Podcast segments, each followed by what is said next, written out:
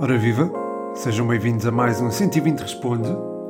É o 120 Responde número 73, o primeiro depois do Natal, o último antes do Ano Novo, provavelmente. e é um 120 Responde que fica marcado, ou que vem na sequência, de uma notícia bombástica, a saída de Jorge Jesus do comando do Benfica. Esse é, obviamente, um tema a ter em conta para este episódio, mas antes há as perguntas dos patronos que também eh, envolvem, de certa forma, Jorge Jesus e o Benfica, por assim dizer. Podcast Universitário, um forte abraço. Pergunta: melhorias táticas e estratégicas para o Benfica vencer o Futebol Clube de Porto na quinta-feira? Algo que vai de encontro à pergunta do Rafinha também, que não é patrono, mas pode vir a ser. Hein? Que pergunta: seria melhor para o Benfica desistir dos três centrais e passar a jogar num 4-4-2, 4-3-3? Muito obrigado pelas perguntas. Um, e também um abraço para o Rafinha.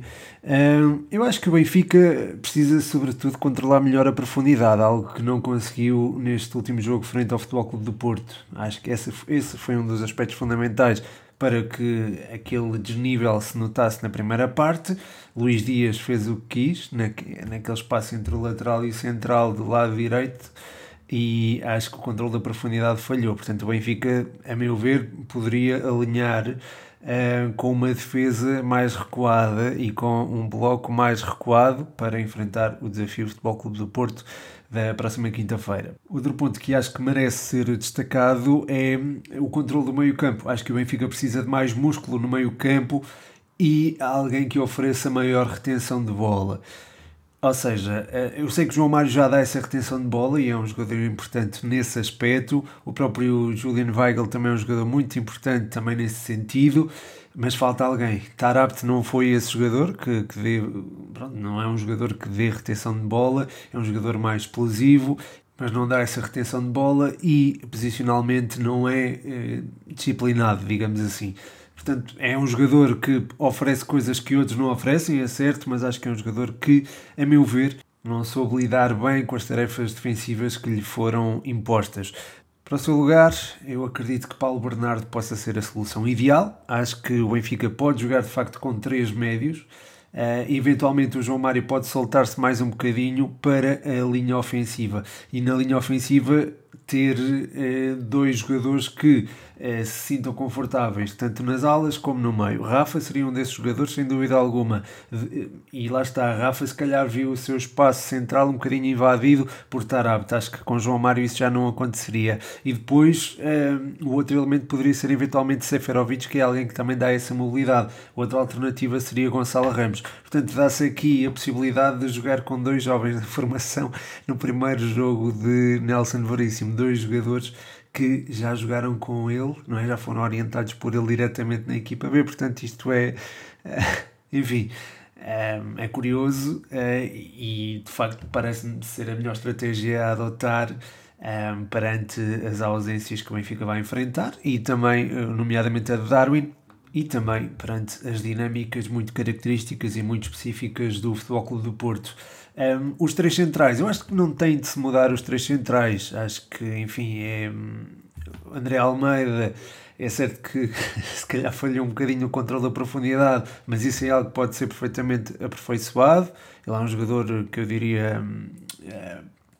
Com capacidade posicional, que tem, aprende com os erros e eu acho que ele sabe que não esteve bem no jogo com, com o Futebol Clube do Porto e acredito que há espaço para, para ele melhorar e para controlar melhor a profundidade. Portanto, acho que é, o Benfica pode continuar a jogar com três centrais e com André Almeida, com Vertonghen e com uh, Felipe Morato, que controla bem a profundidade. Portanto, acho que estes três uh, devem ser os titulares e não vejo como uma mudança. Enfim, eu entendo porque é há essa sugestão da mudança para um esquema de 4-3-3, uh, porque de facto o meio campo fica mais compacto, a equipa eventualmente ficará mais solta na frente, mas um, de outra forma também perde um bocadinho de coesão defensiva e eu acho que o Benfica precisa muito dela neste momento, portanto acho que manter eh, a linha de três centrais eh, parece-me parece uma boa opção neste contexto. A seguir, o João Maria Blanco dos Panenca pergunta quem foi para ti o melhor jogador do ano em Portugal, primeira e segunda liga. Muito obrigado pela pergunta, João. Uh, já me fizeste uma parecida. No caso, era qual era o melhor jogador da liga até ao momento e tu não me deixaste dizer Luís Dias. não, mas eu não te consigo dizer exatamente quem é neste, ou quem foi, aliás, o melhor jogador do ano é, numa e noutra liga, porque é, é de facto complicado é, quando tens tanto para onde escolher.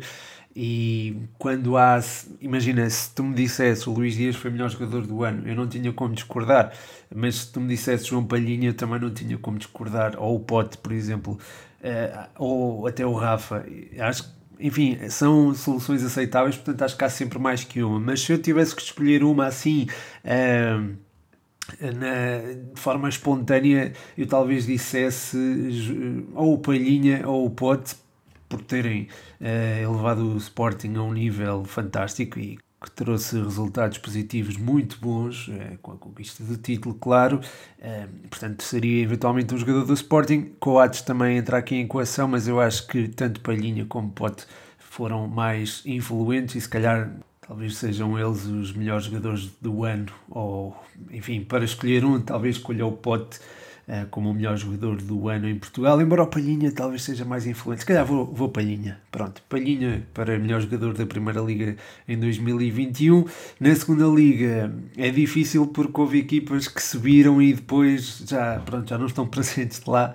Uh, e houve muitos jogadores que se destacaram. Uh, mas tentando encontrar um jogador que esteve tanto na, na, época passada como esta época na segunda liga e num clube que lutou para subir ou que está ainda a lutar para subir uh, se calhar tem que encontrar uh, um jogador sei lá dos Chaves do Feirense, talvez da Académica não, porque lá está a segunda parte da época, a segunda parte da época, a segunda parte do ano não foi tão boa para a Académica como foi uh, a primeira.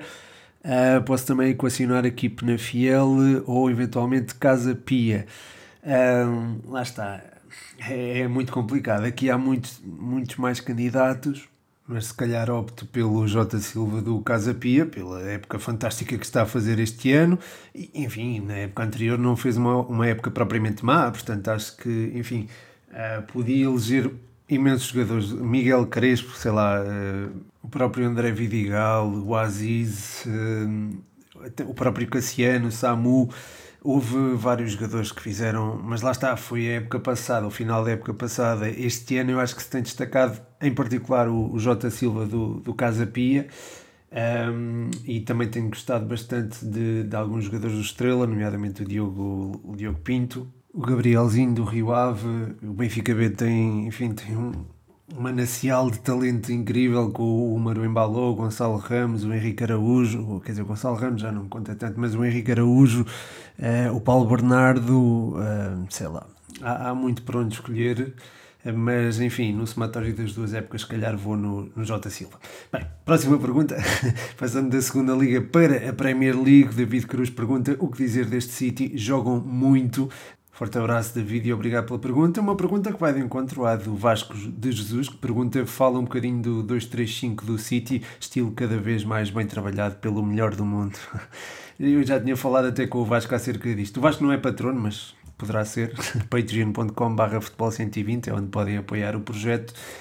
Mas quanto ao City, sem dúvida que Pep Guardiola está a fazer um trabalho fantástico, não é novidade para ninguém, não é? Nós já estávamos à espera, ou já desconfiávamos que ele pudesse fazer isto, mesmo já passados tantos anos, a equipa não está saturada, digamos assim, ou os jogadores não estão saturados do seu treinador, que é um treinador muito intenso, e enfim, acho que aquilo, o futebol que estão a praticar é uma coisa diferente na Premier League, é uma coisa diferente, distinta, não se vê algo parecido uh, sequer e acho que, enfim, tem de ser realçado. Tem de ser realçado pela forma como a equipa dá espetáculo. E nós vimos, frente ao Leeds, eu lembro-me do jogo com o Leeds, em que eles esmagaram completamente os comandados de Marcelo Bielsa, mas também agora frente ao Leicester, com uma primeira parte assombrosa, e onde se verificou esse tal 2-3-5 do, do City. E o 2-3-5 quer dizer o quê? Quer dizer dois centrais, o, o Ruben Dias e o Laporte, e depois três homens. Um que será o pivô defensivo, Fernandinho, eventualmente, ou o Rodri, e depois juntam-se ou os dois laterais, uh, o Cancelo e o Zinchenko, eventualmente, uh, ou junta-se junta dois médios uh, ofensivos, que podem ser eventualmente o Bernardo Silva e o Kevin De Bruyne, por exemplo, pode ser o Gundogan e o Kevin De Bruyne, enfim, há uma míriade de, de opções e que acaba também por baralhar o adversário e também oferecer uma, um leque de opções também, enfim, diversa no ataque à, à baliza contrária. Quando Zinchenko e um, João Cancelo dão largura, a tendência é para tanto o Mahrez como o Sterling interiorizem. Eh, isto, lá está, quando Cancelo e Zinchenko dão largura. Quando não dão, é, é o próprio uh, Sterling e o próprio Mahrez a darem largura e depois fica Bernardo, Kevin De Bruyne e um, Gundogan na frente ou mais centralizados e aí também se criam superioridades criam-se também cria-se um futebol apoiado no meio campo contrário eh, a equipa sabe jogar muito bem nos últimos 40 metros e isso fica evidente eh, na forma confortável como se estabelece com tantos homens na, no meio campo contrário, lá está, e acho que é, é muito isso. Este, este City é esmagador, é uma equipa que dá gosto de ver, é diferente do Barcelona, do Tiki-Taka, é diferente do Bayern também, do, do, Guardiola, é uma equipa diferente porque os próprios jogadores têm outras características. É certo que alguns adaptaram-se às características de Guardiola, por exemplo, o Zinchenko e o João Cancelo, acho que são jogadores cada vez mais à imagem de Guardiola, aqueles laterais que interiorizam, que sabem ser também pivôs defensivos, mas também temos jogadores com características muito específicas e que, enfim, que dão o seu cunho pessoal à dinâmica da, da equipa, nomeadamente o Bernardo Silva, que é um jogador de posse eh, não tão explosivo, eh, mas que, lá está, pode oferecer eh, qualidade de passe, retenção de bola quando alguém é diferente, é um jogador mais físico, também é um jogador com boa capacidade de definição. Kevin De Bruyne também tem uma ótima capacidade de definição, é bom fisicamente, posicionalmente também se coordena bem com, com os movimentos da equipa. O Mahrez é um jogador completamente diferente do Sterling, a meu ver. Sterling é mais velocidade, Mahrez é mais qualidade técnica. Há muita Cada jogador tem, tem, sua, tem, sua, tem as suas características muito específicas e Pep Guardiola, sem desvirtuar o seu estilo de jogo, consegue se adaptar a elas e tornar uh, o futebol do City cada vez mais apelativo. Para mim é, é uma delícia ver, ver os comandados de Pep Guardiola a jogar. Voltando a Portugal, Miguel 45431 pergunta ao pé de uma análise ao clássico da taça e antevisão ao uh, da Liga e depois pergunta se, uh, ao pé daqui uma opinião sobre o Paulo Fonseca e atrapalhada com o Flamengo. Palavras dele. Uh, obrigado, Miguel, e um forte abraço para ti. Sobre o clássico da taça, era como eu estava a dizer, acho que o Benfica falhou hum, no controle da profundidade, o Futebol Clube do Porto aproveitou muito bem, a entrada do Futebol Clube do Porto também foi muito forte, muito, muito forte. Há muito tempo que eu não havia uma entrada tão forte em clássicos e foi de facto, a meu ver, diferenciadora e acho que acabou por cavar um fosso entre ambas as equipas. Depois o Benfica mentalmente acho que não, não estava muito bem e eu acho que isso depois foi-se refletindo ao longo do resto da, da quadra natalícia, não é? Digamos assim, uh, e culminou agora com o despedimento de JJ. Uh, eh, mas, uh, mas pronto, voltando a analisar o clássico, acho que Luís Dias esteve muito bem, explorar ali o espaço entre o lateral direito ou o ala direito, como preferirem, e o central do lado direito. Um, a Vitinha fez um jogaço muito, muito seguro eh, a construir, muito seguro também um, e muito voluntarioso nas tarefas defensivas e acho que ele também acabou por marcar a diferença. Quanto à divisão ao, ao Clássico da Liga, acredito que não seja um jogo tão, um, tão desequilibrado.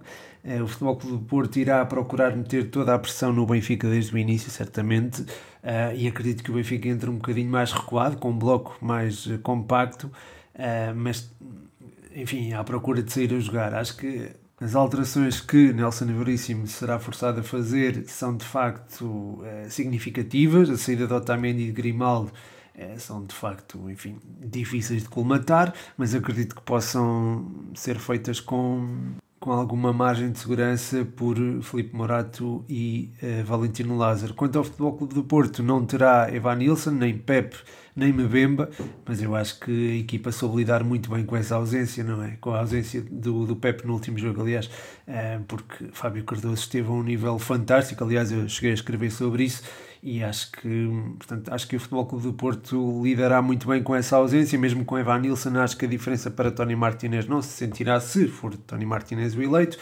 Uh, Luís Dias também pode jogar em parelha com Evan Nilsson, o que permitiria, com Evan Nilsson, desculpem, com Taremi, o que permitiria eh, ter, uh, por exemplo, o PP no, no, no, lado esquerdo ou o Corona do lado direito com Otávio no lado esquerdo. Acho que isso poderá acontecer eventualmente e acho que é uma opção a ter em conta para o Futebol Clube do Porto. Quanto a Paulo Sousa atrapalhada com o Flamengo, como tu dizes, Miguel, eu acho que é Acho que Paulo Sousa é uma boa opção, é um treinador a quem eu reconheço qualidade. Um, ehm, sobre aquilo que se passou e sobre o que tem sido veiculado na imprensa, acho que não me posso pronunciar muito, mas acho que enfim, o Flamengo está bem servido de treinador. Passando à pergunta do Gabriel Chumbinho, ele pergunta se JJ está a ser mal compreendido ou deitou-se na cama que ele próprio fez e pergunta como vês a dança das cadeiras no que toca à gestão técnica dos clubes de futebol. Boas questões, Gabriel, e obrigado por elas. Um, abraço para ti. Sobre a saída de JJ do Benfica, acho que já estávamos um bocadinho à espera, mas de certa forma não estávamos à espera que fosse já. Sobretudo a 48 horas, ou, ou pouco mais de 48 horas, do clássico com o Futebol Clube do Porto. O contexto que está por detrás do despedimento de Jorge Jesus é de facto eh, grave e acho que é, é, é motivo para que haja um despedimento, na medida em que se o plantel não está com o treinador, ele não pode, eh, não tem condições para ficar. E, além disso, revela também uma saturação para com o, a forma como trabalha JJ. Muito no grito, muito na, na disciplina, mas lá está, por muito bom que ele seja a nível estratégico, a verdade é que, como ser humano, também precisa de ter algum poder de encaixe e precisa também de ter essa adaptação que, a meu ver, não teve. Eu acho que isso acabou por ser flagrante para a sua saída do, do Benfica e para que existisse alguma saturação entre os jogadores e que levou de facto a esta. Hum, eh, quer dizer, isto é tudo especulação, mas acredito que seja isto que tenha levado eh, ao despedimento de Jorge Jesus. Hum, enfim, não acho que esteja a ser mal compreendido, acho é que ele é que não está a compreender o contexto em que vive, acho que é mais por aí. Portanto, sim, acho que é mais deitar-se na, na, cama que ele próprio fez do que propriamente estar a ser mal compreendido. Relativamente à rotação das, uh, enfim, dos comandos técnicos, acho que um projeto sério de um projeto desportivo sério deve ter eh, em conta que um técnico vai começar e vai acabar a época. Claro que há contingências que exigem a mudança de treinador, mas eu acho que essas contingências não são enfim, pelo menos a realidade do nosso futebol mostra que muitos clubes vão perder muitas vezes e depois vão recuperar. Há sempre uma, há uma tendência para haver algumas derrotas, depois uma recuperação. Isto nos clubes de meia tabela ou que lutam para não descer. Se a estrutura diretiva acredita no treinador que contratou, tem de ir com ele até ao fim. A meu ver, é assim. Acho que Olhando para, por exemplo, o despedimento de Rúlio Velasquez, acho que foi um exagero. O Marítimo, o ano passado, estava muito mal quando o Rúlio chegou, eh, pegou na equipa e levou-a a patamares que não se pensava que pudesse atingir. A equipa acabou a, a temporada com a manutenção garantida a duas jornadas do fim. Esta época as coisas foram diferentes, a gestão desportiva foi diferente, mas a, a equipa não estava propriamente mal, não tinha jogado, por exemplo, eh, no Estádio dos Barreiros e, uh, quer dizer, tinha jogado contra o Porto e empatou, fez um bom resultado. E perante todas as circunstâncias eu acho que aquilo que foi alcançado pelo Marítimo foi positivo. E acho que lá está, isso é, é a minha visão das coisas, eu acho que Rúlio Velasquez era para estar até ao fim mas posso falar de Rúlio Velasquez como posso falar de outros casos, por exemplo, o, o Daniel Ramos foi contratado, é certo, mas por exemplo, Jorge Simão acho que também se podia aguentar mais um bocadinho no passe. Eu sei que a equipa sofreu uma, derrotas consecutivas eventualmente poderia haver problemas. É, lá está, é, pode haver alguns problemas no balneário que ditem uma saída assim mais, é, mais intempestiva ou mais fora de vulgar. Mas certamente que se houvesse este problema no balneário, uh, do Benfica o ano passado, certamente que Jorge Jesus não tinha saído. Uh, já passou um ano, uh, um ano e meio desde que ele chegou, é normal haver essa tal saturação e, uma avaliação daquilo que foi o trabalho dele enquanto técnico. Portanto, acho que o período de um ano é bom para avaliar a competência de um treinador. E, por exemplo, no caso de Rúlio Velasquez e até no caso de Jorge Simão, num trabalho anterior ao serviço do Passos, acho que esses trabalhos deviam ser valorizados e acho que eles, por exemplo, podiam continuar perfeitamente ao comando das uh, respectivas um, equipas técnicas. Mas pronto, esta é a minha visão uh, da, dessa tal dança de treinadores. Uh, por falar em dança de treinadores, Renato Paiva seria uma boa solução para o projeto de Rui Costa e para o Benfica? Pergunta aqui o Cláudio Oliveira. Forte abraço para ti, Cláudio. Um, eu acho que sim, Renato Paiva é um treinador que encaixa perfeitamente neste Benfica que quer de facto apostar na formação. O Benfica que quer ser um projeto sustentável e que quer exportar talento ou reter até eh, talento Renato Paiva, enfim, tendo trabalhado com alguns dos jogadores que poderão estar na, na equipa A, é alguém que, que se sente confortável em, em orientá-los. Portanto, acho que é, se calhar é, está na altura certa dele assumir o comando técnico do, do Benfica, se não esta época, na próxima. Não sei se isso vai acontecer porque há muitos outros nomes, ele próprio o disse, há muitos outros nomes a ter em conta. Eh, eu acho que para o Benfica o ideal seria mesmo Bruno Lage, eu até fiz esse comparativo com, com Jorge Jesus, eh, mas, eh, mas também acho que é, é muito improvável que isso aconteça. Portanto, sim, Renato Paiva, a meu ver, seria uma boa solução, mas eu acho que a, a solução será outra. A seguir, o Israel Kinsá pergunta o que achaste do sorteio da Taça de Portugal, quais são as equipas que passam às meias finais. Muito obrigado, Israel. Forte abraço para ti. Um, eu acho que o sorteio foi, foi giro no sentido em que vamos ter uma equipa diferente na final. Não vamos ter nem Benfica, nem. Quer dizer, não vamos ter Benfica nem Braga, garantidamente, mas eh, só vamos ter eh, Porto ou Sporting na, na final. A outra equipa será ou o Mafra, ou o Estoril, ou o Portimonense, ou o Rio Ave. Uh, se não me engano, só o Rio Ave é que já esteve numa final da Taça de Portugal. Eu acho que isso é, é de facto bonito de se ver. Uh, depois vou estar com particular atenção ao Lessa, que é uma equipa também muito bem orientada uh, e àquilo que podem fazer frente ao Sporting. O Vizela no, em casa com o Futebol Clube do Porto também será um jogo certamente interessante e acho que os outros duelos também servirão para avaliar a competitividade de Rio Ave e Mafra perante equipas da primeira, uh, televisão, da primeira divisão. Um, passando para a próxima pergunta, uh, enquanto metade do mundo está olhando para o City, JJ, etc., e o Saka, vem uma análise sobre ele, uh, diz o Elmoco07. Muito obrigado pela tua pergunta e um abraço para ti. De facto, Uh, o Saka tem, tem, estado em evidência no Arsenal, mas eu gostei mais da, da exibição do Odegaard do que propriamente do Saka. Eu acho que o Odegaard tem elevado o futebol do, do Arsenal a um patamar diferente. Eu até mencionei o Odegaard no, no TikTok e tudo. Uh, fiz um, um, vídeo relativamente ao jogo dele frente ao Norwich. Acho que ele é um jogador cada vez mais competente e com uma noção uh, coletiva cada vez mais capaz. Eu acho que isso tem feito a diferença. Portanto, acho que sim, acho que o, é preciso ter em conta o Odegaard uh, na evolução do Saka e é preciso também ter a evolução da, da própria equipa, do coletivo, na evolução do Saka. Mas de facto, ele está agora a espalhar todo o seu talento, está a ganhar confiança na definição, que, que precisava disso, e está-se a tornar um jogador fantástico que, de certa forma, já todos esperaríamos que, que ele fosse, não é? Um, a seguir, o Bruno Gabado pergunta, esquecendo as dinâmicas, qual o sistema tático que mais te enche as medidas? Obrigado, Bruno, e um forte abraço para ti. Boa pergunta. Mais uma, uma pergunta tática. Uh, olha, eu diria 3-5-2. Uh, ah, talvez uh, porque tens ali dois. Enfim, pronto, esquecendo as dinâmicas, não posso falar de dinâmicas, se calhar vou no 3-5-2. Uh, passando às próximas perguntas do João Mascote. Eu estou a falar mais rápido porque a Briosa vai jogar daqui a nada. Uh, o mascote pergunta como deve ser a abordagem da Briosa ao mercado e pergunta também daqui a uns anos podemos vivenciar um Bessado versus Belenenses Clube, portanto o velhinho Belenenses contra a Bessado. O que achas disto?